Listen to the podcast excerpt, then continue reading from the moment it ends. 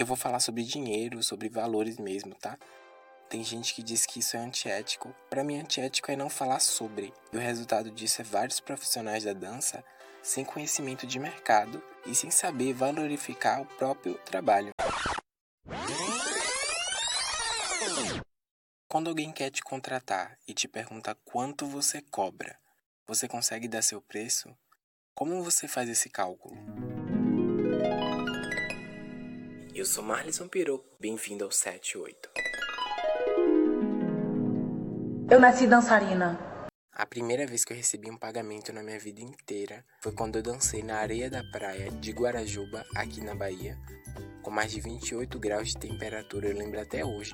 A areia estava quente um nível que eu nem sei explicar. Isso tudo para ganhar 50 reais, que para mim naquela época foi muita coisa. Eu era adolescente, não tinha muitas responsabilidades na época e muito menos contas para poder pagar. Então, receber aquele dinheiro para mim foi uma maravilha, mesmo sendo pouco. Minhas obrigações eram escola, casa e as aulas de dança que eu fazia. Aqueles 50 reais eu provavelmente gastei comprando algum salgado na saída da escola ou com alguma outra besteira. Esse não foi só o meu primeiro trabalho com dança, foi meu primeiro contato sendo pago para fazer alguma coisa na vida. Mesmo o dinheiro não sendo o que eu merecia, foi muito importante esse acontecimento na minha vida, porque a partir daí eu fui amadurecendo e percebendo que eu precisaria me colocar em lugares estratégicos para ser chamado ou convidado para trabalhos que me valorizassem um pouquinho mais e que me pagassem um pouco mais também.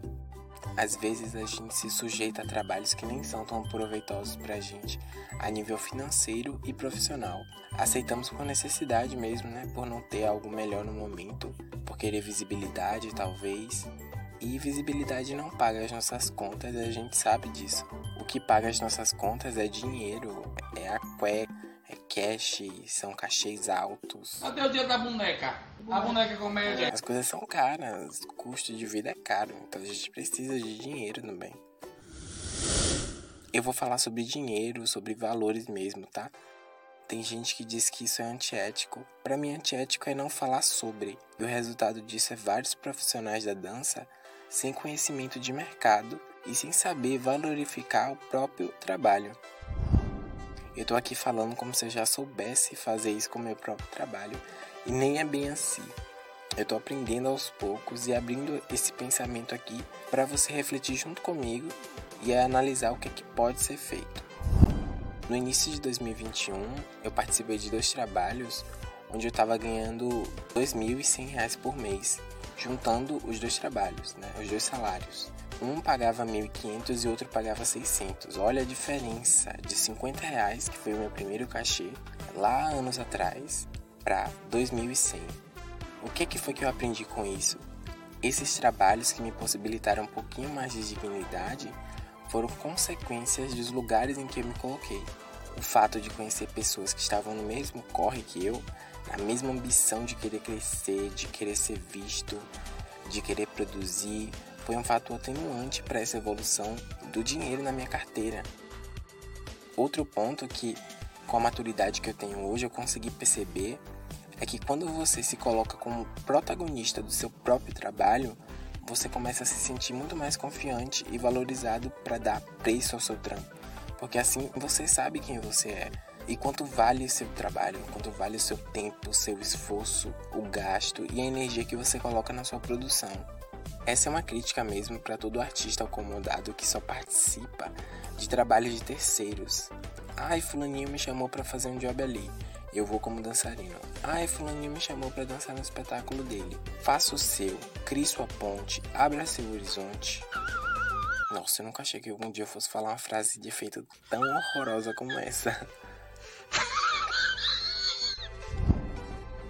É muito difícil falar para você que de repente só se identifica como um dançarino ou como um intérprete que você não pode ser só isso, se limitar dessa forma. Não é que você não possa ser isso. É difícil você só ser bailarino. É difícil você só ser intérprete. Hoje você tem que ser várias coisas, sabe? E eu sei que você é capaz disso porque eu tô falando como artista, independente de você ser um artista da dança.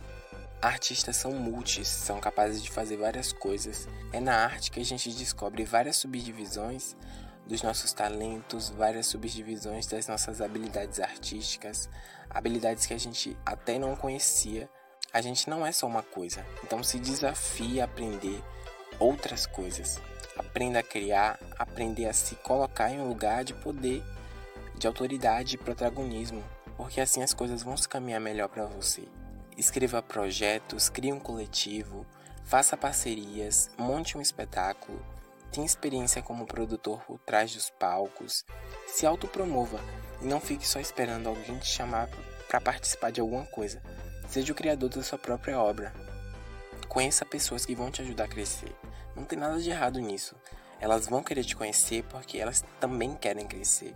Isso se chama apoio, isso se chama irmandade, parceria, amizade. Eu sei que toda essa dificuldade da gente se colocar como protagonista tem muito a ver com a nossa autoestima enquanto artistas, né? Eu falo mesmo do lugar de artista independente, já que a gente nem sempre tem apoio para financiar nossas ideias. Mas isso é um papo para outro episódio. Eu posso muito bem falar sobre autoestima de artistas independentes ou baixa autoestima, como preferirem, porque faz parte da nossa vivência. Hoje eu fico por aqui, mas quinta-feira que vem tem episódio novo. Fique ligado no Instagram, 78cast. Um abraço apertado e até breve.